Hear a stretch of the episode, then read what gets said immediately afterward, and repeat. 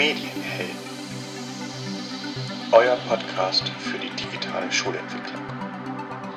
Hallo an alle digitalen Neulinge, Novizen und Nerds. Es ist der 20.11. und wie ihr merkt, das ist ja gerade vielleicht mal vorgestern, gestern gewesen, recht frische Folge. Das freut mich umso mehr. Manchmal sind wir auch gar nicht so aktuell, weil dann noch vielleicht noch eine alte Folge aufgelaufen ist von vor den Ferien oder so. Ja, ähm, ich freue mich ganz besonders. Ich habe äh, heute zwei Gäste hier im Podcast und das ist zum einen Christian Schmal, Seminarleiter ähm, für das Lehramt an Gymnasien in Solingen am Zentrum für schulpraktische Lehrerausbildung. Ich grüße dich erstmal ganz herzlich, Christian. Ja, hallo, herzlichen Dank für die Einladung. Und auf der anderen Seite haben wir dann noch Jens Overath von der Gesamtschule Barmen bei Wuppertal und er ist da der didaktische Leiter, unter anderem auch für Entwicklung des Schulprogramms oder auch Beratung in pädagogischen Fragen für die Schulleitung zuständig. Hallo Jens. Ja, hallo, herzlichen Dank, dass ich dabei sein darf.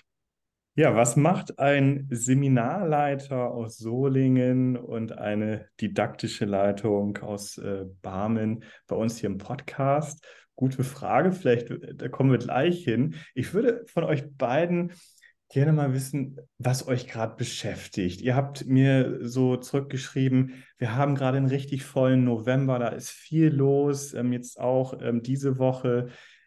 Was ist gerade so ganz aktuell bei euch auf dem Tisch? Was, äh, was steht gerade an? Christian, magst du vielleicht mal erzählen erstmal zuerst?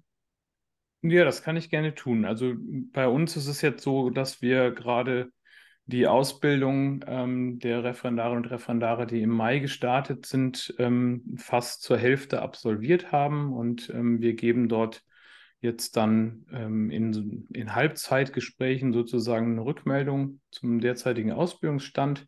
Das steht jetzt bei uns äh, eigentlich direkt an. Dazu sicherlich eine sehr, sehr ähm, hohe Arbeitsverdichtung ähm, in den Schulen durch ähm, durchaus auch ähm, Lehrermangel, ähm, sodass ich sehr, sehr viele Anträge auf Mehrarbeit auch für Auszubildende schon, das ist in NRW mittlerweile möglich, dass die sechs Stunden auch noch vor ihrer Staatsprüfung zusätzlich regelmäßig arbeiten können, unterschreiben muss oder genehmigen muss. Und das ist ähm, mir neu, dass das so flächendeckend und in so einer großen Zahl passiert, zumal wir ja in Nordrhein-Westfalen auch diesen selbstständigen Ausbildungsunterricht haben. Und wenn man das mal zusammennimmt, dann kommen die Kolleginnen und Kollegen da durchaus schon unter Umständen ganz schön unter Druck. Und das ist zurzeit etwas, wo wir auch als Kollegium überlegen, wie wir damit umgehen wollen, weil wir natürlich schon auch uns, uns bewusst ist, dass das Referendariat nicht ähm, eine, eine Zeit ist, in der es ähm, unbedingt um Langweile geht. ähm, ist zumindest nicht dafür bekannt und wir wollen da schon auch ähm, gute Lösungen äh, finden. Und da sind wir gerade dran, zumal wir auch einige Neuerungen bei uns in der Ausbildung gerade umsetzen. Also deswegen gibt es da jetzt die nächste Woche wieder einen Zweitäger zu und dann steht die nächste Seminarkonferenz an. Also das ist das, was mich gerade umtreibt. Ja, viel los. Chronischer Lehrermangel ist ja wirklich auch in aller Munde und da werden irgendwie verschiedenste Lösungen gesucht und da stellt man sich vielleicht auch irgendwann auch mal schützend vor Leute und sagt, vielleicht ist das nicht so die beste Idee, jetzt da noch diese Belastung. Dann muss der Unterricht auch schon mal ausfallen, ja. Vielleicht, ja. Jens, ähnliche Themen bei dir oder äh, was treibt dich gerade rum? Also den Spielball kann ich ja direkt aufnehmen, was den Lehrermangel betrifft. Also wir sind nahezu wöchentlich eigentlich dran, neue Stundenpläne zu bauen um das mit diesem Ausfall des Unterrichts immerhin so in Grenzen zu halten, dass das Ganze halt auch, ich sag mal, solidarisch auf alle verteilt wird. Also es ist immer leicht gesagt, lass doch den Unterricht ausfallen, wenn irgendwo eine Lehrkraft fehlt. Aber dann bedeutet das halt für die Klasse 7a beispielsweise, dass sie jetzt dann ein Vierteljahr keinen Mathematikunterricht mehr hat und die Parallelklassen haben alle den vollen Unterricht. Und das ist natürlich dann grob unfair, wenn man das Ganze so lässt, sondern man versucht dann umzuverteilen, fängt an halt rumzuruschieren. Und äh, das ist dann natürlich ein sehr, sehr großer Aufwand, Planungsaufwand, was wir, wie gesagt, eigentlich nahezu wöchentlich machen. Was noch ein Thema dazu ist, was das verschärft, Corona ist wieder sehr stark im Aufwind. Die ganzen Vorgaben sind aber nach wie vor immer noch da, dass zum Beispiel schwangere Kolleginnen ähm, dann nicht mehr weiter eingesetzt werden können. Das reißt dann weitere Lücken, die wir bei uns im Plan haben. Und äh, ja, es ist die gleiche oder sagen wir mal die steigende Arbeitsmenge auf immer weniger Kollegen führt dann halt auch zu Überlastungserscheinungen und da wiederum ähm, zu Ausfällen. Also das ist so ein Teufelskreis, in dem wir da so drin stecken. Aber ja. das kriegen wir bisher alles, denke ich, eigentlich bin ich da sehr recht zuversichtlich. Das Kollegium stemmt das wirklich tapfer. Ähm, ganz großes Lob da an mein Kollegium. Das äh, läuft, bin ich super zufrieden, wie wir das Ganze im Augenblick gemeinsam dann halt wirklich als, als Projekt halt hinbekommen. Ja, und ansonsten, der November ist klassisch immer voll. Also wenn man mal zurückrechnet, irgendwann Ende Januar wird es die Anmeldegespräche geben mit den neuen, mit derzeitigen Viertklässlern, dann bald Fünftklässlern. Und wenn man dann zurückgeht, laufen gerade die ganzen Informationsveranstaltungen. Wir haben am Wochenende Tag der offenen Tür wo dann ähm, in der Regel so um die 3.000 bis 4.000 Leute dann wohl bei uns in der Schule immer so sind. Wir haben das mal gezählt. Und ähm, ja, ich weiß nicht, was mich da geritten hat, aber direkt am Montag danach machen wir einen pädagogischen Ganztag, den ich dann halt als DL organisieren muss. Also zwei Großveranstaltungen direkt hintereinander. Und äh, ja, im Februar steht dann dann auch wieder die nächste Fortbildungsveranstaltung. Also es ist also alles Schlag auf Schlag eigentlich völliger Wahnsinn oder so, wenn, wenn, man, wenn man sich das so mal selber auflistet, wie viel wir immer wieder auf der Kette haben. Ich habe das auch noch überlegt. Meine, äh, meine letzten Wochen waren eigentlich quasi sieben Tage Wochen. Es war eigentlich jeden Tag etwas los, auch an Vorbereitung, an äh, noch wieder ähm, neue Seminare noch für die Uni wieder erstellen und, und, und. Also alles, ähm, es läuft einfach die ganze Zeit wie so ein Hamsterrad. Und ich glaube, ihr habt das so angedeutet, ein gutes Team, guter Zusammenhalt muss einfach da sein, damit man sowas stemmen kann. Und äh, sowas ähnliches haben wir ja eigentlich auch äh, in unserer Veranstaltungsreihe gelernt, glaube ich. Das hat ganz viel eine große Rolle gespielt. Teambuilding, wie gehe ich vielleicht auch mit Widerständen um, wie gehe ich mit Belastung um. Wir haben zusammen mit der Gemeinschaftsschule Nordorf, also mit Herrn Off, Timo und Nele waren ja auch am Anfang noch dabei.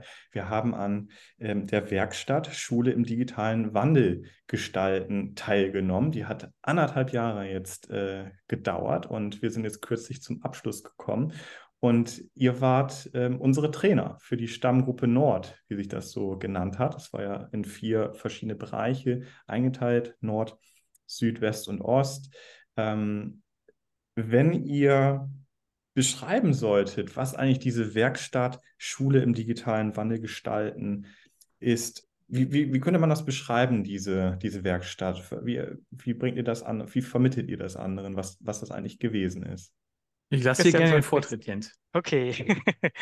also äh, letztendlich wie, also eine Werkstatt ist grundsätzlich halt so ein Format, wo wir, wo Trainer, in dem Fall halt von der Bosch Stiftung, äh, mit Schulen zusammen versuchen, Schulentwicklung zu betreiben und das, diesen Prozess dann halt anderthalb Jahre begleiten.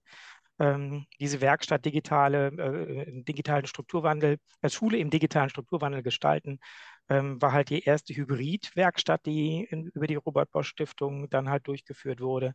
Da waren wir jetzt Teil davon. Man muss dazu sagen, sowohl Christian als auch ich waren beide nicht ganz von Anfang an mit dabei sondern mhm. wir sind im Prinzip, ähm, also ich bin vor dem ersten Stammgruppentreffen dazugekommen, als wir noch in der Planungsphase drin waren, Christian noch ein bisschen später. Und ähm, wenn wir das anderen erklären wollten, dann ist das im Prinzip, dass wir versuchen, den Bereich Schulentwicklung äh, ein bisschen parallel zu begleiten, nicht nur ein bisschen, vielleicht auch ein bisschen mehr und äh, sagen wir mal Werkzeuge an die Hand zu geben, Materialien, Medien, Interessen, ähm, Anregungen, den, den Schulent äh, die Schulentwicklung im Bereich digitalen Strukturwandel halt anzugehen. Wie kann man das machen? Was sind, für, was sind das für Bereiche, wo drin man sich dort Gedanken machen kann? Ja, und das Ziel war dann letztendlich halt wirklich versuchen, immer wieder ähm, Anregungen mitzugeben, auch Hausaufgaben zu geben, die die Schulen dann nach idealerweise dann halt auch parallel durchgeführt haben. Christian, magst du was ergänzen? Ja, ich glaube, das hat damit ähm, auch in dem, im, im, mit Blick auf die Frage, was ähm, ist Digitalität oder was ist digitaler Wandel? Ähm, das war uns wichtig zu transportieren, dass wir uns da nicht nur irgendwie auf den Einsatz von irgendwelchen ähm, Tools oder Gimmicks oder sowas konzentrieren, sondern das umfassender denken und das eigentlich auch bewusst versucht haben, in den Formaten, die wir da angegangen sind, auch ähm, abzubilden.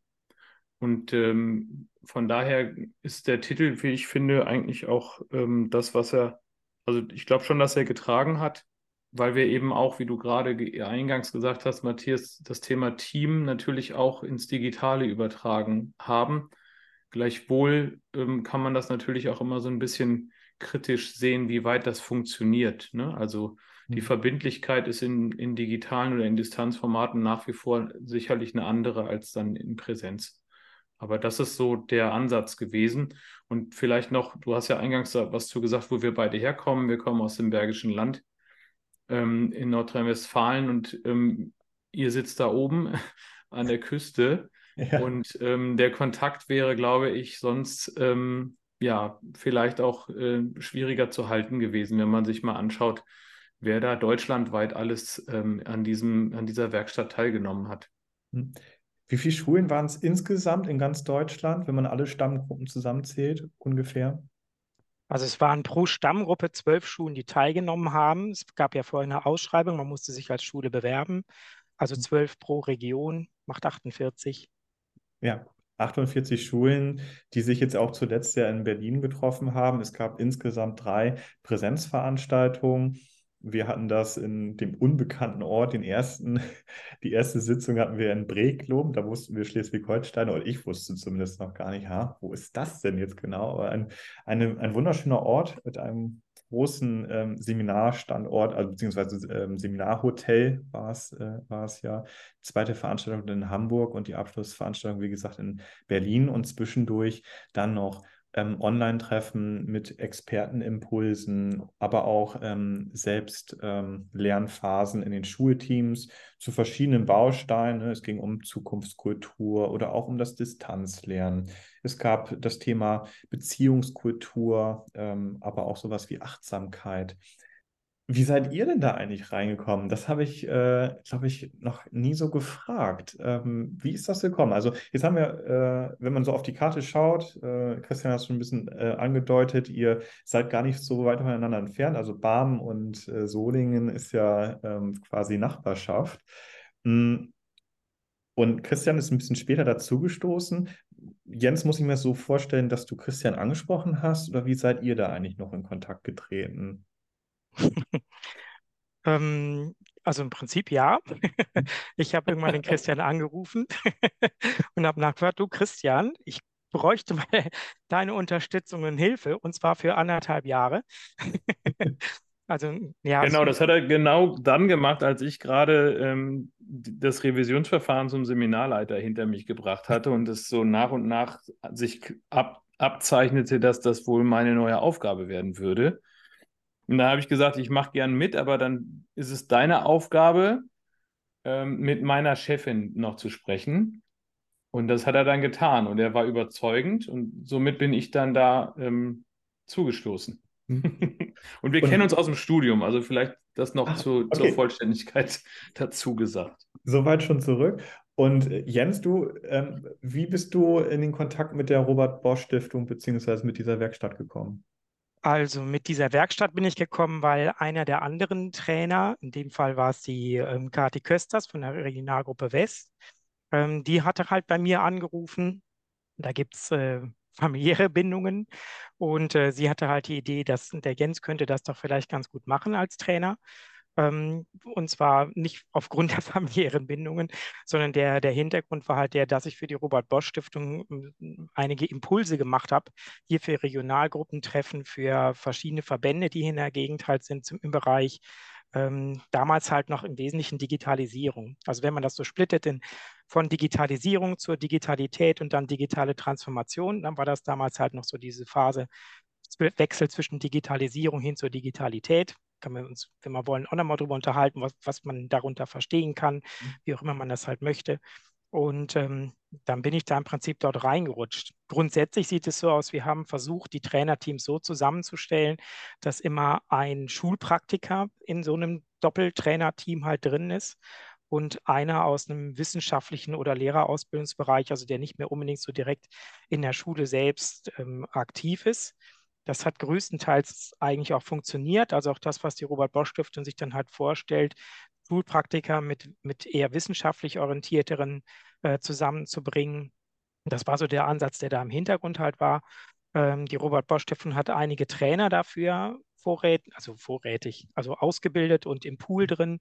Und ähm, ja, wir wurden im Prinzip noch mit dazugeholt. Das ist so, dass Christian und ich, wir haben uns zwar im Studium kennengelernt und zusammen studiert, aber das ist natürlich auch schon ein paar Jährchen her. Und wir sind uns aber immer wieder über den Weg gelaufen. Und es war jedes Mal total nett, äh, weil wir beide Medienberater halt hier in der Region waren, also auch in der Lehrerfortbildung dann entsprechend tätig waren. Und dann läuft man sich immer wieder mal über den Weg. Und das war für mich dann halt auch so, die, als die Frage offen stand, wer kommt als zweiter Trainer dazu oder Trainerin, ähm, dann halt entsprechend rumzusuchen, wen kann es denn da noch geben? Und dann fiel mir relativ schnell halt auch Christian ein, dass das bestimmt gut harmonieren würde und ähm, mein Eigenlob sollte man nicht machen, aber mir hat es wieder riesen Spaß gemacht, mit Christian zusammenzuarbeiten, mit euch natürlich dann an den Schulen dann auch. Und dann von meiner Seite passte das eigentlich ganz wunderbar. Ich finde, Matthias, das ist ein wunderschönes Schlusswort. Das ist natürlich wunderbar, wenn, wenn man schon jemanden kennt und man weiß, man kommt gut miteinander aus und es macht Spaß und äh, da ist auch vielleicht viel Humor auch im Spiel. Ähm, und das ist wahrscheinlich aber nicht das Einzige gewesen, Christian. Ist, ist diese Digitalität, digitaler Wandel, ist das so eine Herzensangelegenheit von dir? Möchtest du es mit anschieben? Ist das so eine, so eine mhm. treibende Kraft auch bei dir gewesen?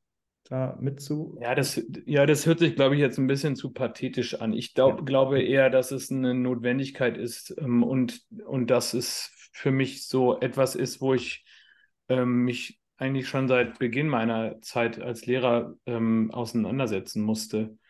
Ähm, und das dann irgendwann auch darin gemündet ist, dass man gesagt hat, ähm, wir könnten uns vorstellen, dass du als Medienberater für die Bezirksjugend tätig bist und so. Das ist, glaube ich, eher so der Punkt. Also ich sehe die Notwendigkeit, dass diese digitale Transformation stattfindet in Schule und dass wir uns ähm, in, diesem, in diesem Prozess, der nie aufhören wird und der sich so wie ich das gerade wahrnehme, nochmal zunehmend beschleunigt, ähm, einfach auch ähm, eine Meinung und eine Position bilden müssen und, ähm, und auch Know-how haben müssen. Zum Beispiel jetzt auch mit Blick auf mein Kollegium. Ich erwarte, dass Ausbilder da auch ähm, offen sind und, und auch in der Lage sind, gewisse ähm, Entwicklungen einzuschätzen. Und äh, die, da kann es nicht sein, dass das etwas ist, was man womöglich als randständig bearbeitet das ist eher so der Punkt. Ich bin jetzt nicht jemand, der es liebt, äh, im Digitalen zu, zu arbeiten oder sich darauf zurückziehen will. Bestimmt nicht. Mhm. Ich steige da vielleicht mal drauf ein, nochmal, um was zu ergänzen, weil mir das sehr am Herzen liegt. Also ich weiß nicht, ob du dich noch an diese Einstiegsvideos erinnerst, die wir damals ja gedreht ja. hatten, wo wir so die ersten ähm, Statements letztendlich verfasst hatten. Das ging ja ganz ähnlich so in diese Richtung. Und ich denke, Digitalität generell für die Gesellschaft von heute und morgen steht außer Frage. Nur was das in Schule bedeutet, da denke ich, das ist dann schon so ein Punkt, mal einen Moment innezuhalten. Und es ist eben nicht Schwarz-Weiß-Denken. Wir haben, kennen alle an den, in den Schulen, auch in den Seminarkollegien, Leute, die halt so sagen, Bildung hat mit Digitalität überhaupt nichts zu tun. Das ist natürlich erstmal wie ich finde, völliger Unsinn, aber sie darf halt auch nicht allein bestimmend sein. Also vielleicht geht es halt auch darum, wirklich zu sagen, wir gucken mal, wie hoch hängen wir das Ganze. Es ist eine Selbstverständlichkeit. Es ist mehr oder weniger eine, eine Art Kulturtechnik oder äh, ja, es gehört zu unserer Kultur mittlerweile einfach mit dazu. Daran müssen wir uns halt beschäftigen. Nur die Frage ist, ähm, welche Bedeutung hat das Ganze? Ist das wirklich so federführend, dass wir alles danach ausrichten müssen? Oder geht es in Schule und Bildung eigentlich im Schwerpunkt um was ganz anderes. So, und das jetzt ins Verhältnis zu setzen, was machen wir letztendlich mit der zukünftigen Generation, die uns anvertraut wird in den Schulen, auch im Bereich digitaler Strukturwandel oder digitale Transformation, die ist hochgradig spannend und noch längst nicht abgeschlossen, diese Diskussion. Und das finde ich völlig faszinierend, mich damit möglichst vielen Menschen darüber zu unterhalten, die verschiedene Statements dann halt letztendlich oder Positionen dann ja auch vertreten um dann halt auch zu gucken, wie geht das in Zukunft weiter. Denn wir haben keine Möglichkeit zu experimentieren. Das ist jedes Mal eine Schülergeneration, mit der wir da experimentieren. Und wenn so ein Versuch schief geht, dann haben wir, haben wir ein Problem bereitet für diese Generation. Deswegen ist das, äh, wenn sich Schulen hier langsam entwickeln, finde ich, ist das kein Makel, solange der bewusst geschieht und das Ziel klar ist, wo man dann letztendlich hin will. Mhm. Das klingt ja dann auch dadurch, ähm, dass ähm, für jede Schule eine digitale Transformation, digitaler Wandel, wie man das auch immer nennen möchte, auch anders funktioniert und jeder mit seiner eigenen Geschwindigkeit da vorangeht. Für jede Schule ist eine andere Lösung da. War das auch so ein Ziel dieser Werkstatt, dass Schulen einfach erkennen, wie ihr Weg aussehen kann? Also, wir müssen ja mal auch noch dazu sagen, Entschuldigung, dass die, dass die, ähm, dass die Schulformen, die vertreten waren, ja auch alle Möglichkeiten, also alle ganz, ganz unterschiedlich waren. Ne? Und das muss man ja dann auch mal offen sagen. Das ist eine Grundschule und ein Berufskolleg, ähm, womöglich gewerblich oder sowas, dann tatsächlich einen vollkommen anderen Entwicklungsstand in diesem Zusammenhang auch haben. Ähm, da spielen teilweise Einflüsse der Industrie eine Rolle und so weiter. Und wir haben ähm, festgestellt, dass das aber auch in dieser, in dieser Vielfalt, die wir da gesehen haben, durchaus ähm, sehr, sehr spannend sein kann. Also das ist zumindest ein Erleben, was ich in dieser, in diesen Präsenztreffen ähm, schon gesehen habe. Und ich finde, das, was Jens gesagt hat, das ist nicht eine Frage von Geschwindigkeit. Wir sehen ja auch jetzt gerade, das ist zumindest mein Erleben, dass diese Geschwindigkeit, in der wir zum Teil voll digitalisierte Klassen haben, wenn ich das jetzt mal so pauschal sagen darf, also jedes Kind ist mit einem iPad ausgestattet und so weiter, ähm, naja, das war da auch ein Preis für bezahlen. Ne? Also ich gehe teilweise über Schulhöfe, ähm, wo ja diejenigen, die sich vielleicht mal in der Pause bewegen sollten, dann doch eher ähm, mit den Geräten da hängen und auch die 15 Minuten, die sie vielleicht Bewegungszeit hätten, dann auch noch daran verbringen. Also diesen Preis ähm, zahlen wir da eben irgendwo auch. Und ähm, deswegen finde ich das schon bemerkenswert, wie, wie unterschiedlich die ganzen Schulen waren, die wir da so begleiten durften und an welchen Stellen sie auch standen. Und das ein letzter Satz, was mir besonders gefallen hat, ist, dass es keine ähm, keine Vergleiche gab in dem Sinne, ach, ihr seid ja erst da oder so, sondern das war vollkommen okay, dass jeder sagen konnte, wir haben an der und der Stelle Fragen oder wir sind gerade erst dabei, ein LMS-System zu implementieren. Und da wurde nicht von irgendeinem anderen ähm, Kollegen gesagt, ach, das, das, das habt ihr jetzt noch gar nicht äh, am Start. Ne? Wie arbeitet ihr eigentlich oder so? Also das war schon ähm, bemerkenswert und ich fand eben sehr kollegial. Habe ich auch so, so wahrgenommen, eine, eine große Wertschätzung äh, gegenüber anderen Schulen, ähm, weil man einfach weiß, wenn man am Anfang steht, ist es ja eigentlich mit die schwierigste Phase und dass man dann eher sich Hilfestellung gegeben hat, zu sagen, hey, versucht es doch mal damit, ähm, ihr habt, ach, ihr habt gerade mit Widerständen zu tun, ähm, wir haben das so und so gemacht, vielleicht wäre das für euch auch ein Weg, den ihr gehen könnt. Wenn ihr das so beschreibt, dass, dass da ja ganz viele unterschiedliche Schulformen, aber auch ganz andere Voraus Voraussetzungen waren, war das denn für euch dann eine, eine große Herausforderung, die Schulen ähm, durch diesen Prozess zu begleiten? Oder war das, war das, habt ihr das gar nicht so wahrgenommen als Herausforderung, sondern eher äh, als etwas anderes, als Chance vielleicht auch? Also die Schulen waren grob unterschiedlich, gar keine Frage, allein schon durch die Schulform, wie es Christian gesagt hat.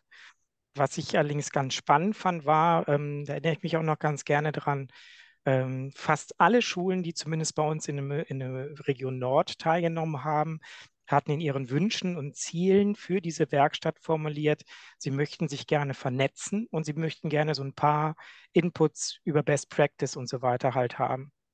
Und ähm, das ist dann, finde ich, schon, schon recht erstaunlich. Also durch die Präsenztreffen ist dieses Vernetzen, obwohl es nur drei Stück waren, hatten wir so den Eindruck, doch relativ gut gelungen. Also zumindest die Schulen, die irgendwo in der Nähe halt waren, die haben angefangen, schon nach Breklum sich untereinander Adressen auszutauschen, sich gegenseitig zu besuchen und voneinander zu profitieren. Und das war ähm, dann sehr, sehr schön zu sehen. Ansonsten, Christian, korrigiere mich, wenn du das anders siehst, aber die Begleitung auf Distanz war, ich sag mal, eine große Herausforderung. Einfach weil, ähm, ja, selbst wenn man, ähm, wenn man sich mal verabredet hat zu einer Videokonferenz, was selten genug der Fall war, es ist trotzdem halt eine Riesendistanz. Es ist immer ein Unterschied, ob ich jetzt direkt mit jemandem zusammensitze, vielleicht auch ein bisschen mehr Zeit habe, mir gemütlich dabei zusammen einen Kaffee trinke und ein kleines Schwätzchen halten kann, oder ob ich in einer Videokonferenz sitze, die immer so ein bisschen ja, enger, steifer, ich kann mich dort nicht wegbewegen, ich muss immer in die Kamera reingucken, was ja notwendig ist, aber letztendlich ist es halt wesentlich verklemmter, sag ich mal, als wenn man wirklich direkt face-to-face irgendwo sich miteinander unterhält. Und was Mhm. dann halt noch mit dazu kommt, ist, dass relativ selten von den Schulen wir angefragt wurden. Also vielleicht ist das äh, kann man sich da auch wieder ein bisschen selber loben, dass die Studienbriefe halt so gut waren, Mhm. dass äh, wenig Fragen letztendlich dabei dann halt zurückgekommen sind. Aber der Bedarf letztendlich, ähm, Beratung von uns dann entsprechend in Anspruch zu nehmen, der war im Vergleich, also war relativ gering im Vergleich zu anderen Werkstätten, aber übrigens auch in allen Regionen. Also egal, ob Nord, Süd, Ost, West, äh, das hat wohl anscheinend weniger eine Rolle gespielt zwischen den Präsenztreffen. Mhm. Würdet ihr euch quasi wünschen, dass man, wenn man solche Werkstätten in Zukunft äh, wieder durchführt, ähm, dass es denn zu mehr Präsenztreffen kommt, weil da mehr entstehen kann? Oder würdet ihr es wie in diesem Setting wieder so wiederholen? Die Frage ist ja, wie weit das die Schulen beurteilen. Mhm. Also was meinst du mit mehr? Ne? Also Ja. wir haben ja beim Abschlusstreffen sehr viele Prozesse in den Blick nehmen können, auch dadurch, dass die Schulen das nochmal ähm, publiziert haben. Und ich fand schon, dass da über die Zeit Dinge entstanden sind, die äh, ich glaube auch sehr bemerkenswert sind. Ich würde behaupten, die ähm, Präsenztreffen müssten vielleicht nicht so weit auseinander liegen. Also Okay. ich stelle das auch bei uns im täglichen oder nicht im täglichen, sondern im, im Austausch mit den Schulen fest von Seminarseite. Ich besuche die Schulen regelmäßig einmal im Halbjahr, zumindest die Ausbildungsbeauftragten. Und ein halbjährliches Treffen halte ich schon für klug. Also wenn ich das jetzt mal so übertragen würde, wir haben zumindest an den beiden Treffen, an denen ich teilgenommen habe, das war jährlich. Ne? Also letztes Jahr Hamburg, dieses Jahr auch ähm, im Ende des Monats, ähm, also Ende des Herbstes, ähm, dann Berlin. Das fand ich von der Distanz her, ich persönlich, äh, zu lang. Aber die Schulen können das ja anders beurteilen. Die können ja auch sagen, wir brauchen auch die Zeit, um diese Prozesse ans Laufen zu kriegen. Und wenn wir uns da alle halbe Jahr treffen, dann können wir gar nicht so viel berichten oder brauchen dann an dem Punkt gar nicht wieder so einen Impuls, weil, wie Jens ja gesagt hat, ähm, auf dem Weg dahin haben wir nicht so viel ähm, Unterstützung bieten müssen, wie wir das ursprünglich mal ähm, ja, angenommen haben. Ja. Also für, für uns als Gemeinschaftsschule Nordorf, äh, wir hier im Norden, für uns war das vom Abstand her echt super. Auch mal nach meinem äh, persönlichen Empfinden dann auch.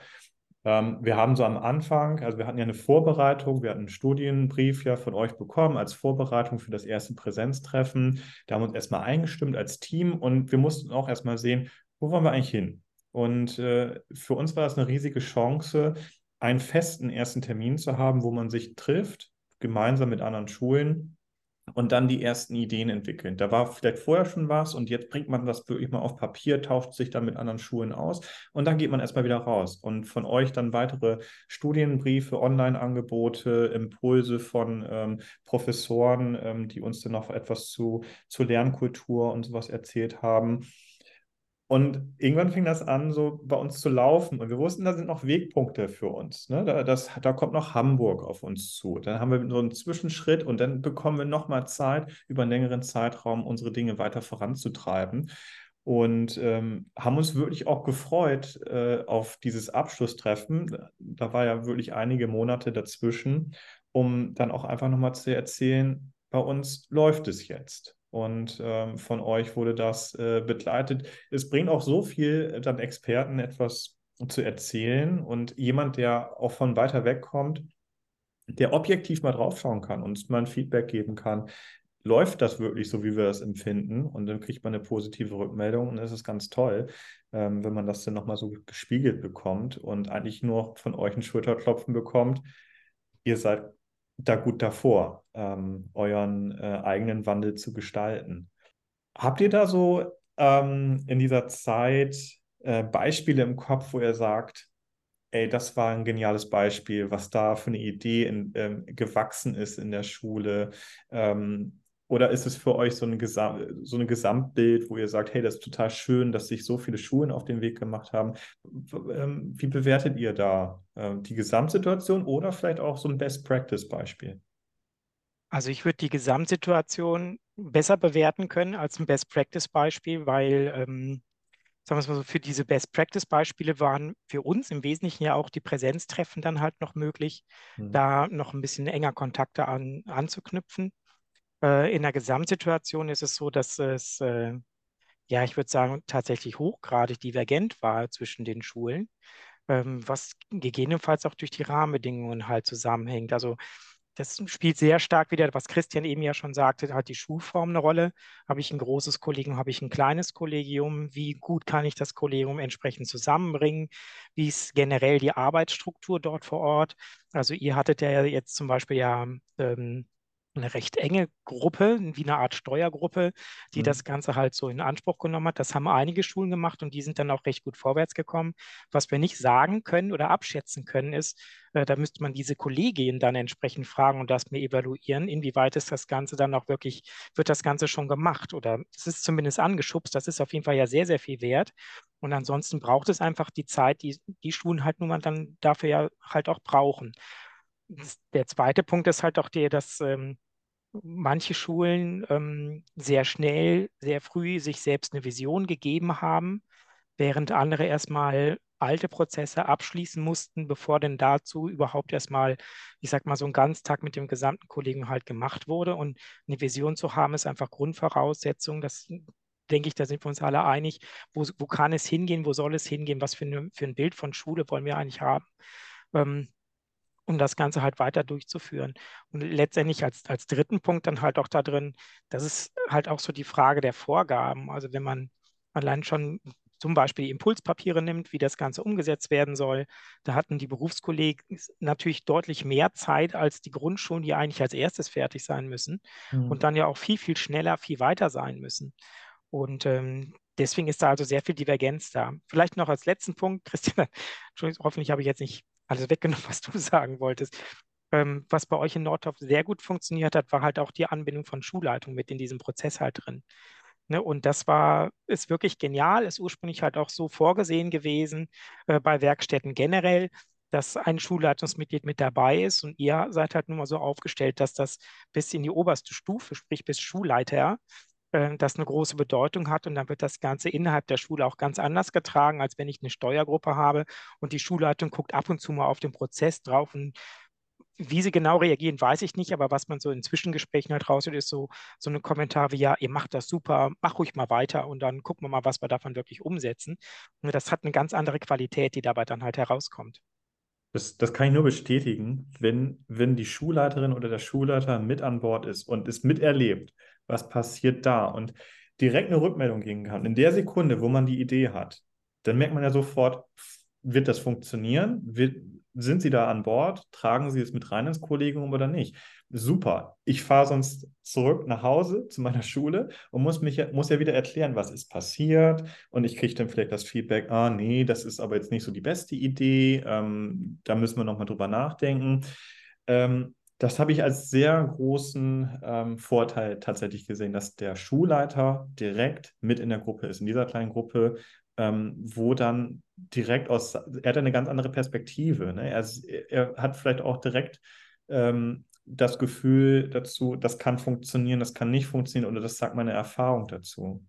Ja, vor allen Dingen auch andere Bereiche, die jetzt mit dem digitalen Strukturwandel vielleicht weniger zu tun haben, aber gegebenenfalls Widersprüche halt auf, aufzeigen haben, hat die Schulleitung dann eher im Blick, weil sie sich eben mit Schulorganisationen befassen, viel stärker und weniger vielleicht mit Unterrichtsdidaktik oder Unterrichtsentwicklung im konkreten Fall.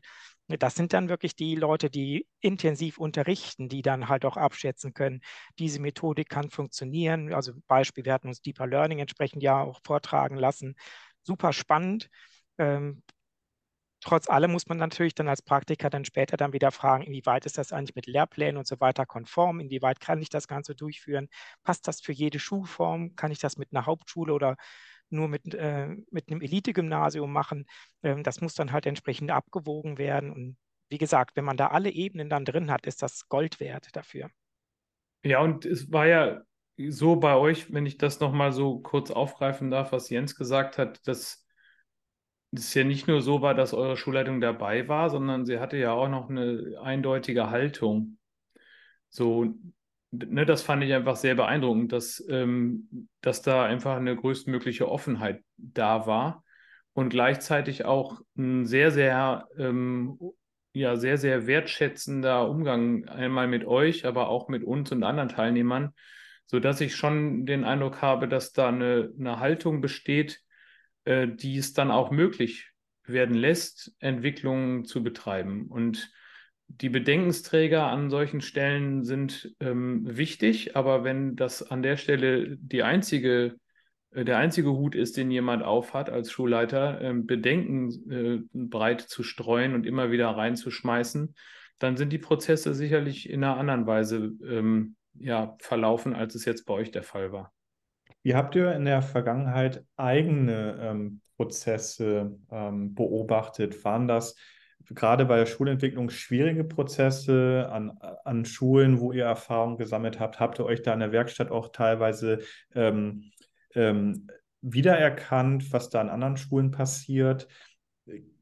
Habt ihr eher mit Widerständen zu tun, auch aktuell in der Vergangenheit? Ähm, oder habt ihr doch das Gefühl, da passiert was? Oder ist da in, in der Vergangenheit bei euch einiges passiert, was Veränderungen so anging? Also was ich dabei beobachten kann, eigentlich regelmäßig, ist das, was wir ja eben schon mal kurz hatten, so diese mehr oder weniger drei Schritte. Also es beginnt letztendlich an den Schulen immer mit Digitalisierung, sprich bisher analoge Prozesse werden nach und nach digitalisiert. Ob es jetzt äh, mal ein bisschen Werbung über Kahoot, Learning-Apps oder sonst was darum geht, irgendwelche Lückentexte zu digitalisieren, mhm. aber sagen wir mal didaktisch kein wie ich finde, keinen großartigen Fortschritt oder äh, didaktische Änderungen letztendlich in den Unterricht reinbringen. Aber damit geht es letztendlich halt los. Wie kriege ich bisher Analoges entsprechend digitalisiert? um dann einen Schritt weiter dahin zu gehen und zu sagen, okay, es ist eine Selbstverständlichkeit, äh, digitalen Unterricht oder digital unterstützten Unterricht zu machen. Ähm, ob es jetzt durch Lernumgebungen oder sonst etwas entsprechend da drin ist, das, das ist dann der Schritt, der im Prinzip danach kommt. Was bei allen Schulen der Fall ist, ist, ähm, man hat natürlich immer die Systembremser mit dabei. Die sind auch wichtig, damit so ein System nicht überhitzt. Mhm. Und äh, man hat auch die besonders Innovativen, die alles sofort ausprobieren wollen und am möglichst intensiv sofort alles revolutionär komplett umschmeißen wollen. Und die große Masse, denke denk ich, bleibt halt so dort zwischen und sorgt dafür, dass sich Schule weiter bewegt, aber eben in den Schritten, dass es das System nicht überfordert, sondern dass man sich auch wirklich evolutionär dem nach und nach anpassen kann. Und das ähm, habe ich den Eindruck, ist bei den Werkstattschulen jetzt ganz, ganz genauso gewesen. Mhm. Also fast alle haben angefangen wirklich mit ihrer Visionsentwicklung. Wenn ich zurück überlege, das erste Treffen im Reglum, da wurde ich ja noch ganz viel gefragt, wann kriegen wir denn mal einen Katalog an iPad-Apps, die halt besonders toll sind dafür. Und Christian hat es ja eben schon gesagt, dass wir überhaupt nicht die Intention, dass wir jetzt hier die Werbetrommel für irgendwelche App-Anbieter halt machen. Ja. Ähm, auch solche Fragen wie, ja, welche Lern, äh, welches Lernmanagementsystem ist denn das bessere? Mhm. Ne, das sind so, so Fragen, wo man so denkt, ja, kann man sich drüber unterhalten, aber es ist halt alles so sehr technisch versiert.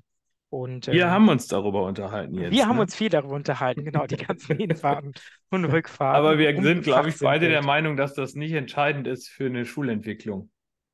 Das auf keinen Fall. Ich denke, was bei allen halt mit dabei gewesen, das fand ich eigentlich auch das Spannende dann äh, beim Abschlusstreffen in Berlin, ist tatsächlich, es geht in Schule vor allen Dingen um Kinder, um Jugendliche, um Bildung von der zukünftigen Generation. Das steht im Fokus. Und ähm, inwieweit da digitale Transformation für die notwendig ist, das schauen wir uns an. Wir machen das wie eine Selbstverständlichkeit. Das darf halt eben auch nicht zu großer Panik führen im gesamten Kollegium. Ähm, und so dieser alte Spruch, wo kann man eine VHS-Kassette noch abspielen, im Museum oder in der Schule, das ist also, muss dann auch wirklich tatsächlich dann langsam mal ad acta gelegt werden und der letzte VHS-Player sollte wie der letzte OHP dann irgendwann auf den Schrott wandern. Ähm, dass man da halt so schon mal ein Schrittchen vorwärts geht und da wird sich der ganze Rest auch mit dazu ergeben. Also ja. das ist zum Beispiel so ein Punkt, der hat mich, stört mich so ein bisschen an den Universitäten, muss ich ganz ehrlich sagen. Aber man kann ja auch mal was Kritisches jetzt hier äußern. Äh, die Unis untersuchen sehr gerne in den Schulen, erheben ihre Daten, gucken nach, was funktioniert. aber damit sind sie keine Innovationstreiber, sondern die, die Innovationen kommen im Augenblick eigentlich immer entweder durch die Wirtschaft, die halt so ein iPad auf den Markt schmeißt und möchte, dass das Ding verkauft wird. Vor allen Dingen allerdings vor, äh, durch die sagen wir mal, durch die Schulgemeinschaft selbst, also die Lehrkräfte in Zusammenarbeit mit den Schülerinnen und Schülern, die halt testen und probieren und gucken, wie kann ich das Ganze halt weitermachen. Und sowas wie früher erster, zweiter, dritter Pädagoge hat mittlerweile noch einen vierten mit dazu, also neben Lehrkraft, Mitschüler und Raum kommt jetzt halt sagen wir, der digitale Strukturwandel dort hinzu. Das schafft super viele Möglichkeiten und was da alles noch möglich ist, das wird die Zukunft sicherlich noch zeigen, auch was dann gut funktioniert und was nicht. Und das können die Unis dann gerne messen. Aber ähm, ja, wie gesagt, ausprobieren müssen wir das schon. Ja, ähm, ihr habt das mit den Tools gerade schon angesprochen. Das war, eine, das war vor, vor ein, zwei Jahren immer auch sehr fokussiert auf so eine Toolifizierung, so eine Toolparade. Ne? Jetzt stelle ich euch nochmal ein Tool vor und das kannst du mal benutzen. Und jedes Mal, wenn ich, wenn, ich habe jetzt zwar das Wissen um das Tool, aber jetzt muss ich mir ja die didaktischen Überlegungen machen, macht das jetzt überhaupt Sinn, das einzusetzen? Ne? Genauso, ich kriege eine neue Ausstattung und meine Tafel, die grüne Tafel wird einfach durch eine digitale Tafel ersetzt. Das ist kein Mehrwert in dem Moment, sondern ich muss mir schon überlegen, wie ich da in die Tiefe gehen möchte und nicht mehr Oberfläche bleiben möchte. Und das ist eigentlich das, was ich auch immer ähm, meinen Kollegen versuche zu vermitteln und mein, auch meinen Studierenden, Sie müssen sich die Frage stellen, wie bei anderen Themen auch. Autonomie, ja oder nein? Dieses digitale Tool, ja oder nein? Heute überhaupt digital oder analog? Was sind denn meine Unterrichtsziele? Wir haben es doch im Referendariat gelernt. Wir sollten nicht einfach von heute auf morgen vergessen, das spielt alles gar keine Rolle. Ah, das Tool ist cool, das probiere ich jetzt mal aus. Äh, da kommen wir, glaube ich, nicht so weit in die Tiefe tatsächlich. Ähm, da wären wir so ein bisschen an dem Punkt, was sind vielleicht auch eure ähm, Vision von, ähm, vom digitalen Wandel an Schule bedeutet oder wo das hingehen soll. Ähm, da schwingt ja auch schon die Frage mit, was ihr da vielleicht auch ähm, aus der Werkstatt für eure ähm, Institutionen vielleicht auch mitgenommen habt, als Impuls. Also Vision, oder Christian, jetzt fang du mal an. ich habe mich gerade immer so vorgedrängelt. Ich persönlich fand es interessant zu sehen, wie die Schulen ähm, beispielsweise mit Widerständen umgegangen sind oder wie sie gesehen haben, dass so ein, eine, eine Them Thematik wie Digitalität ähm, als Systemtreiber benutzt werden kann in unterschiedlichen Bereichen von Schule. Was ich ähm, mir wünschen würde, wäre das, was Jens schon gerade gesagt hat, ähm, noch ja mehr vielleicht auch jetzt aus meiner Sicht als Ausbilder doch mehr Grundlegung im Studium passieren würde, was diesen Teil von Prozessentwicklung, ähm, Systementwicklung betrifft. Da kommen Leute von den Universitäten, die, was das betrifft, 0,0 Erfahrungswerte besitzen. Das werfe ich den Universitäten auch vor. Mhm. Ähm, die können bis heute leider nicht Lehrerausbildung. Ähm, das ist, muss ich sagen, an der Wirklichkeit vorbei, auch wenn ich ähm, das äh, selber im, mit Jens ja auch dann in, zumindest in einem meiner beiden Fächer anders erlebt habe. Ähm, aber wir haben deswegen, glaube ich, auch häufig so eine hohe Bearbeits äh, Arbeitsbelastung im Referendariat, weil dieser Praxisschock dann passiert. Und ähm, ich würde mir wünschen, dass das auch das Thema Entwicklung von, von Organisation denn das ist ja auch in Schule entscheidend, dass man das auch irgendwo mal in Universitäten ähm, als, als Thema hätte. Denn das, was du, Matthias, jetzt erlebst, auch mit, äh, mit deiner Schulleitung, mit Timo zusammen, das sind ja Dinge, da ich sag jetzt mal, du hast Glück gehabt. Du hättest auch in einem anderen System äh, landen können und dann wären dir diese Learnings hundertprozentig verwehrt geblieben. Ja. Äh, also Du sprichst da wirklich einen ganz wichtigen Punkt an. Ähm, dort, wo ich auch Freiheiten bekomme, wo ich mich entwickeln kann, wo ich dann auch wirklich Spaß an Dingen habe zu entwickeln. Ähm, überall da funktionieren die Sachen richtig gut und man kann die Leute mitreißen. Ähm, ja, Partizipation ja, ne, an den Prozessen. Total. Und ich glaube, nur so gelingt es auch, die junge Generation dann auch für etwas zu begeistern und nicht ja. schnell dann damit abzuschließen, ja, ich bin jetzt hier irgendwie in einem in einem Beamtensystem und mache jetzt hier so meine beiden Fächer, dann, dann entwickeln wir uns nicht weiter, sondern dann ja. befürchte ich, werden, werden einige Systeme und auch damit die Kollegen, die da arbeiten, auf der Stelle treten. Ja, also das, das, das geht in Richtung Vision, dass sich mhm. der, der Ausbildungsweg auch so ein bisschen äh, erneuert und dass da andere Impulse reinkommen, sodass Schulentwicklung später auch ganz anders funktionieren kann. Ähm, und ich lebe, erlebe es natürlich auch gerade aktuell. Ich pendel den ja äh, schon im wahrsten Sinne des Wortes zwischen Schule und Uni und ich komme aus der Schule, gehe in die Uni rein, bringe gerade etwas mit, was ich gerade ausprobiert habe. Wir diskutieren darüber, macht das so äh, Sinn, in der Tiefe auch das zu behandeln? Sollten wir sowas wie KI, ChatGPT, ich äh, demonstriere dann was. Und dann merkt man so richtig, wie durstig diese Studenten sind, weil sie sagen, ah, es ist so schön mal zu hören, was Sie gerade ausprobiert haben. Wir diskutieren gemeinsam, wie kann sich das weiterentwickeln und Sie haben schon mal eine Idee davon, wo Schule als Institution hingehen kann. Und ich glaube, diese Kooperation, auch diese Netzwerkarbeit, also nicht nur, was wir in der Werkstatt selbst zwischen Schulen erleben, sondern auch zwischen verschiedenen Institutionen, das wäre irgendwie eine richtig schöne Sache, wie sich auch so eine Werkstatt vielleicht auch weiterentwickeln könnte, dass man wirklich auch andere Institutionen mit an Bord hat, um mit denen auch zu diskutieren, wie müsste so eine Lehrerausbildung vielleicht sich auch so ein bisschen verändern, ja. ähm, dass sich das alles so ein bisschen organischer auch entwickeln kann. Ja, ja ne, also das, was du an der Uni ja jetzt dann da, halt, ich nehme an, als Lehrauftrag dann machst, ja. ähm, das im Rückblick waren für mich die wichtigsten Veranstaltungen. Ne? Also eine Didaktik, ähm, aber sie wird bisweilen, glaube ich, behaupten zu können, immer noch sehr randständig ähm, häufig behandelt. Aber die ja. Dankbarkeit für die Impulse, die in diesen Bereichen und diesen Veranstaltungen kommen, glaube ich, die, die erlebe ich ja auch im Praxissemester bei uns. Ne? Also dann sagen die teilweise, sie würden am liebsten direkt da bleiben.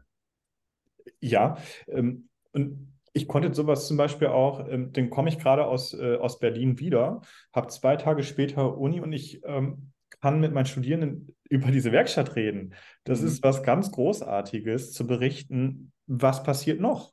Ähm, wie versuchen wir gerade Dinge zu verändern? Und ähm, das Schöne war ja auch während unserer Werkstattzeit, anderthalb Jahre, was haben wir für ein Glück gehabt, dass auf einmal neue Impulse von technologischen Entwicklungen auf einmal dazukommen. Auf einmal hatten wir, jetzt ist es, ChatGPT wird es, glaube ich, in einer Woche, wird es ein Jahr alt, wo es rausgekommen ist. Das ist alles auch ja in dieser Werkstattzeit passiert und auf einmal äh, das habe ich in Berlin auch nochmal gemerkt. Wir haben nochmal ganz anders auch über Unterricht geredet. Wir haben festgestellt, wir müssen jetzt vielleicht doch nochmal auch ein bisschen was anpassen, weil unsere Ideen von vor sechs Monaten, die haben vielleicht so gar nicht mehr Bestand. Aber das ist schön, dass äh, Kollegen gehen trotzdem gesagt haben, wir haben jetzt zwar viel Energie in unsere ersten Ideen da reingesteckt, wir sind aber bereit, weil wir so offen geworden sind durch diese Werkstatt, dass wir das adaptieren und modifizieren. Ja? Habt ihr es auch so erlebt, als diese KI jetzt aufgekommen ist, dass sich nochmal ein bisschen was verändert hat? Also es hat sich auf jeden Fall was verändert ich, ich kündige schon mal, ich würde gleich noch neben dem Uniblick gerne den Schulblick nochmal mit einbringen, wenn wir die Zeit dafür noch haben. Ja. Ähm, es hat sich sehr viel verändert, aber da merkt man halt auch wieder, das ist dann der negative Part des schon mal sich langsam wandelnden Schulsystems oder sagen wir mal der Kollegin damit entsprechend kreativ oder auch offen umzugehen, sondern grundsätzlich ist ja jede systemische Veränderung ist erstmal etwas, was man nicht will. Das ist auch völlig normal und menschlich, ne, dass sein System, in dem man sich bisher wohlfühlt, erstmal möglichst zu erhalten und das Ganze dann mit aufzunehmen, ähm, fällt da manchen ja halt schon nicht unbedingt einfach.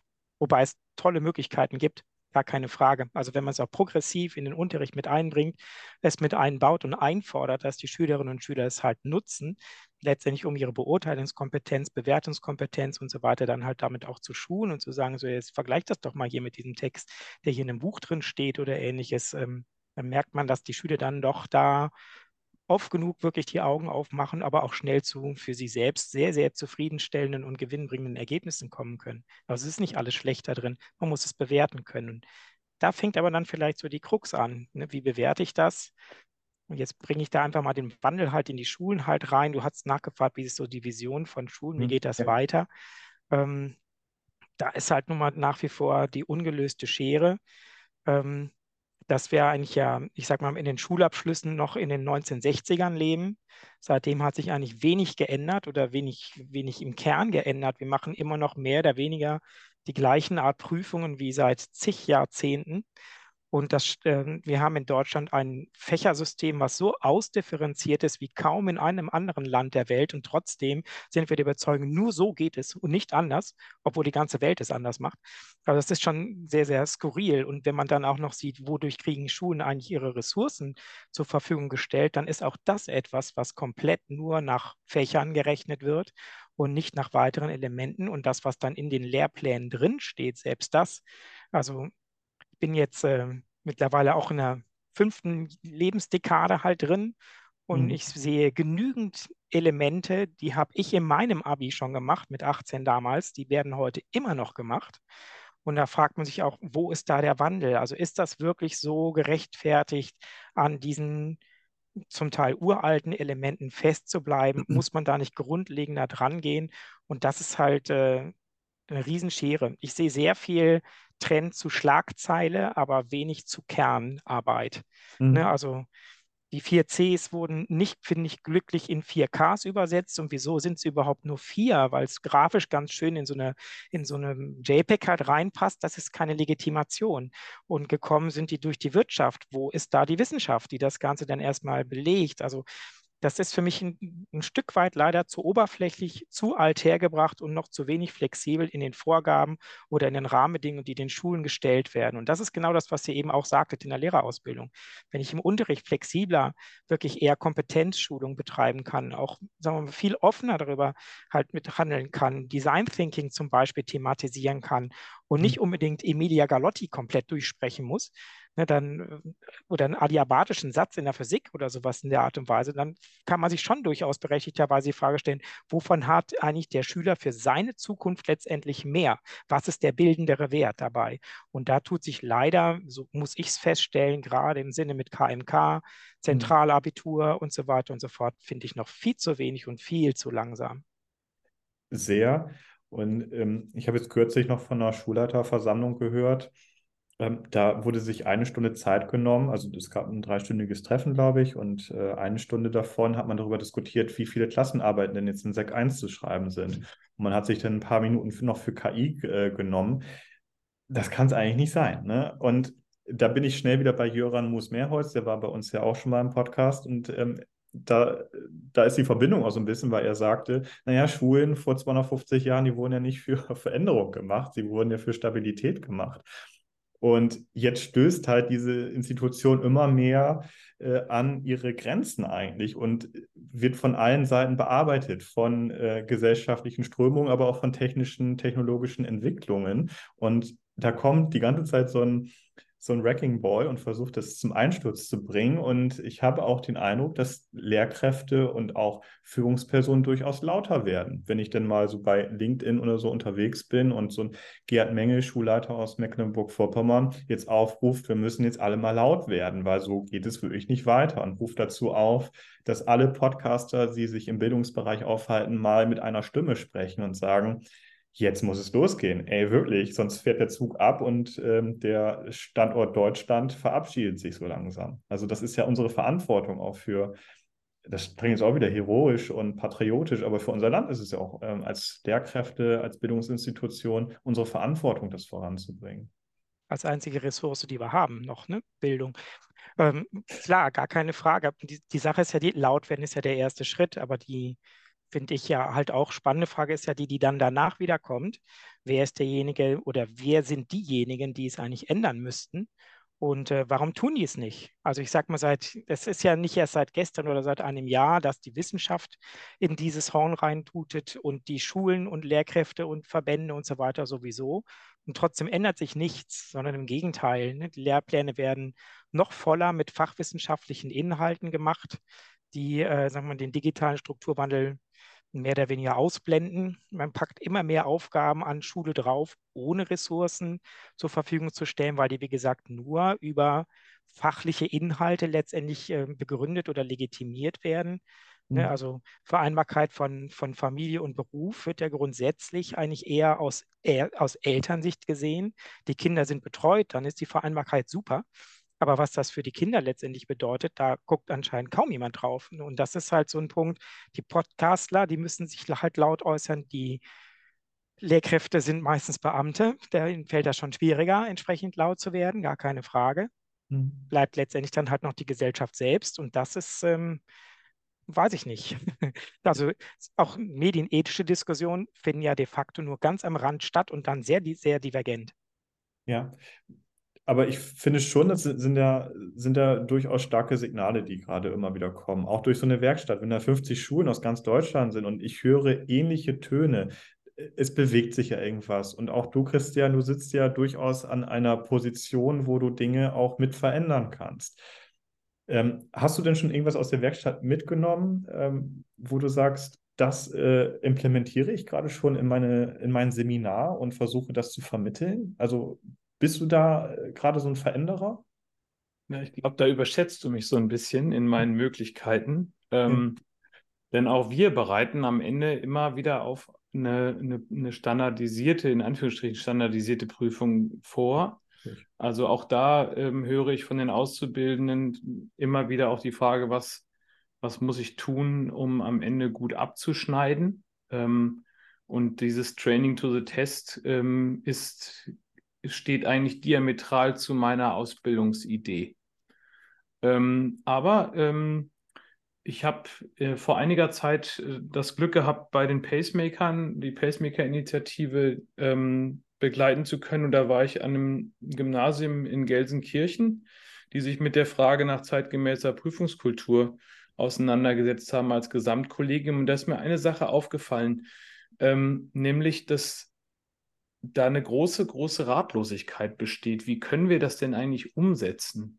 Hm. Ähm, was, welche Formate sind denn überhaupt möglich jetzt vor dem Hintergrund von äh, KI ähm, und äh, 4K und so weiter?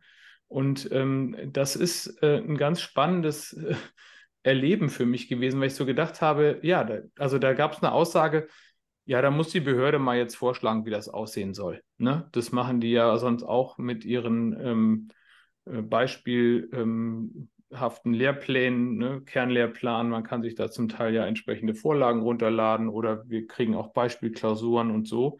Ähm, und andere haben halt sich versucht, kreativ zu zeigen und haben aber damit dann auch eine ganz große Verunsicherung gespürt, weil wir natürlich auf der anderen Seite, sprich bei der Behörde und aber auch bei Leitung und vor allen Dingen aber auch bei Eltern ja eher so ein, wie soll ich sagen, also auch eine Erwartungshaltung haben, die bekannt ist.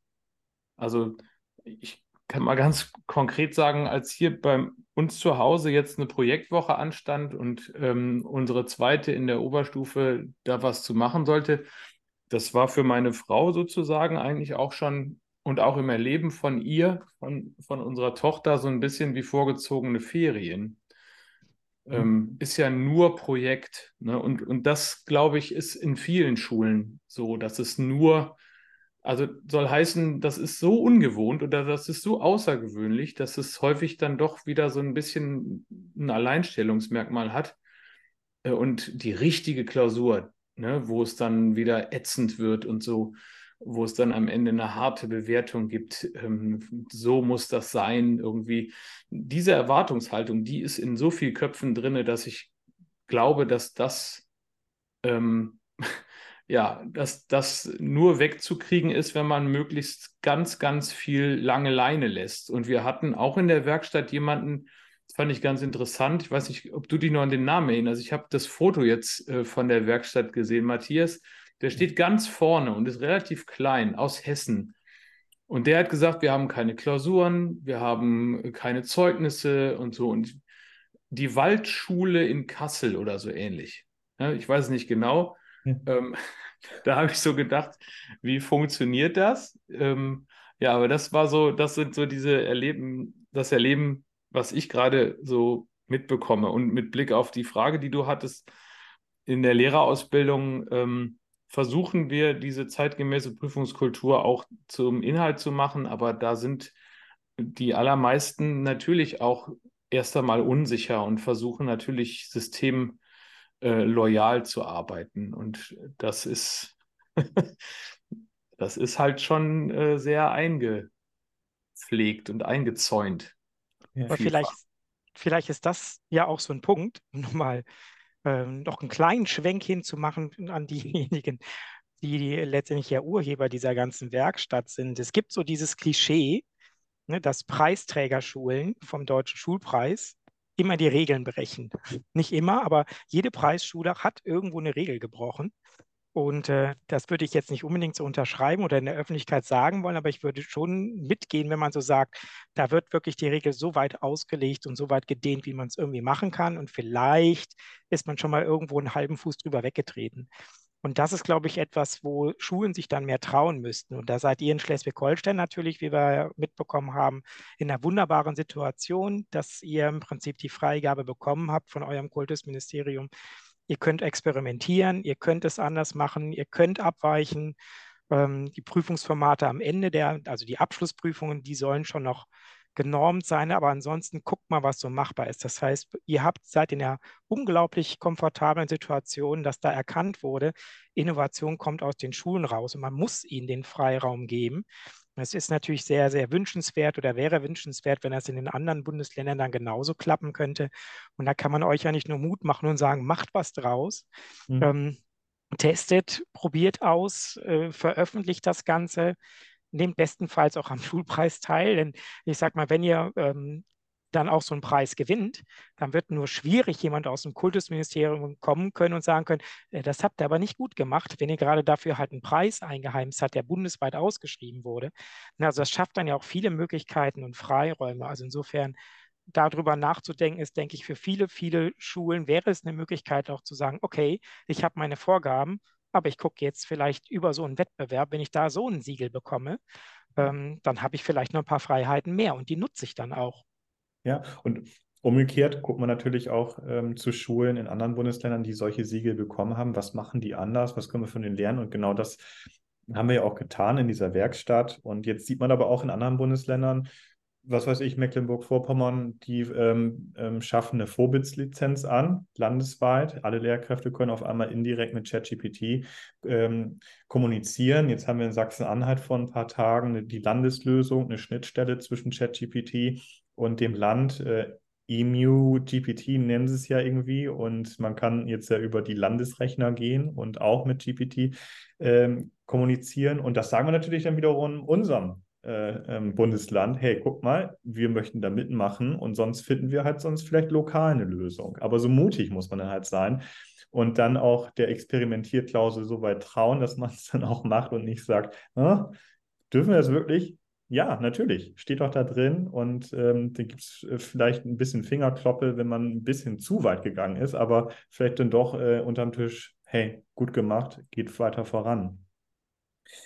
Euer Resümee vielleicht von dieser ganzen Werkstatt, dieser ganze Prozess, es ist unglaublich viel passiert. Ähm, es klingt ja doch eher viel Positives durch. Ähm, ist das durchweg positiv? Ist das, würde ich sagen, ey, das war ein großer Erfolg, diese ganze Geschichte? Ich persönlich kann sagen, dass es mir sehr viel gebracht hat. Ähm, und zwar in vielfacher Hinsicht. Mir ganz persönlich. Ich habe ähm, ganz viel selbst dadurch lernen können. Ähm, und ich habe auch ähm, für die Arbeit, die ich bei uns im Seminar leiste, viele Dinge noch äh, ein ganzes Stück anders ähm, wahrnehmen können und auch jetzt tatsächlich auch mir da einige Beispiele für nehmen können, um sie für uns im Prozess und in der Organisationsstruktur ähm, und Veränderung mit einzubinden. Des Weiteren fand ich es extrem bereichernd, ähm, so viele unterschiedliche Menschen äh, aus dem Bereich Schule ähm, treffen und, und kennenzulernen. Das hat wirklich sehr, sehr viel Spaß gemacht. Und nicht zuletzt war das Trainerteam sehr, sehr toll und äh, sehr offen. Ich bin ja auch später erst dazu gekommen. Von daher ähm, ja, war das für mich echt ähm, ein absoluter Gewinn. Und für dich, Jens? Ich würde das unterstreichen, was Christian gerade gesagt hat. Ähm, also für mich selbst, klar, auch an, an, meine Schule nehme ich natürlich einiges mit von den Erfahrungen, die ich von den 48 Schulen spätestens beim, beim Abschlussbaustein dann nochmal gesehen habe. Aber halt auch das, was im Vorfeld passiert ist, auch an Erfahrungen nicht nur Umgang mit Widerständen, sondern vor allen Dingen halt auch, was kann man für, für schöne Möglichkeiten entwickeln, um ein Kollegium mitzunehmen und, und zu motivieren und auf, auf die Gleise zu setzen und da die Angst davor vielleicht zu verlieren, die gerade Lehrkräfte vielleicht ja schon mal schneller haben, wenn, wenn sich Systeme halt ändern. Das, also da profitiere ich ungemein von für meine Arbeit. Insgesamt glaube ich aber auch, dass wir in Zusammenarbeit mit den teilnehmenden Schulen und im Trainerteam letztendlich auch ein Produkt entwickelt haben, ähm, wo die Zeitschiene eigentlich erstmal ja beliebig dehnbar ist. Aber die, die Abfolge der Bausteine, das, was zu den Bausteinen von uns allen gemeinsam erarbeitet wurde, die Studienbriefe, die Ergebnisse aus den Präsenztreffen, die kann man wirklich wunderbar als Blaupause nehmen und an naja, mehr oder weniger jede beliebige Schule, auch von jeder beliebigen Schulform, äh, entsprechend weitergeben. Das ist ein roter Faden, den kann man gehen, der ist geeignet, der bringt eine Schule vorwärts. Eure Schule ist das beste Beispiel dafür. Auch so wie du über deine Schule ja erzählst, wie zufrieden du bist, wie das Ganze dort läuft. Das ist auch für uns wunderbar zu sehen, wie sich das Ganze dort entwickelt hat, wie man dann auch flexibel auf Situationen reagieren kann ich glaube, dass das äh, eigentlich insgesamt was ganz Großartiges geworden ist, weil es eine Struktur hat und äh, einen mitnehmen kann, wenn man sich auf diesen Prozess dann halt einlässt. Ob jetzt anderthalb Jahre oder fünf Jahre oder auch nur in fünf Monaten, das hängt letztendlich von der Schule selber ab und von dem Kollegium und was letztendlich dort halt möglich ist. Aber es ist beliebig dehnbar und das ist das Gute, finde ich daran. Ja, und die Schulen fühlen sich alle bestärkt. Sie machen nicht alle, sie, sie sind nicht auf dem falschen, sie sind nicht auf dem Holzweg, sondern sie fühlen sich bestärkt, jetzt weiterzugehen. Sie können vielleicht sogar als Multiplikator fungieren, wenn man sich das mal überlegt. Sie verteilen sich jetzt gerade wieder in alle Himmelsrichtungen, über 50 Schulen, die berichten können, die Anstöße vor Ort lokal geben können. Eine wunderbare Sache.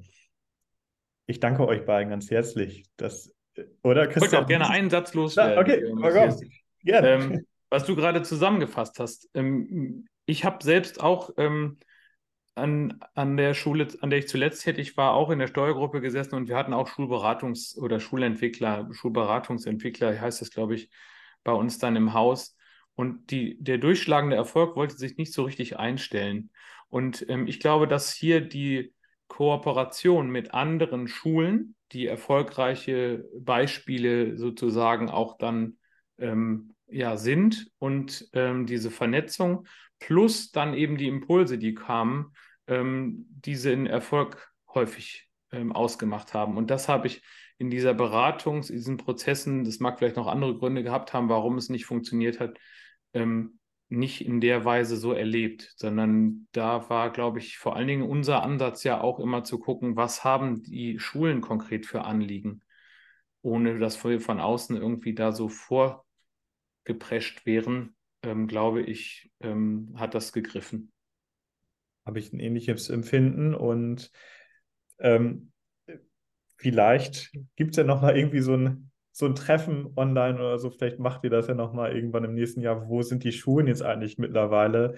Ähm, Wäre doch auch nochmal irgendwie toll, so eine Vision, dass man da nochmal hört, wie ist es an, eigentlich noch weitergegangen irgendwann. Ne? Also ich wäre dabei. Ähm, Jens bestimmt auch. Auf jeden Fall. Die Frage ist, inwieweit die Stiftung das noch unterstützen kann.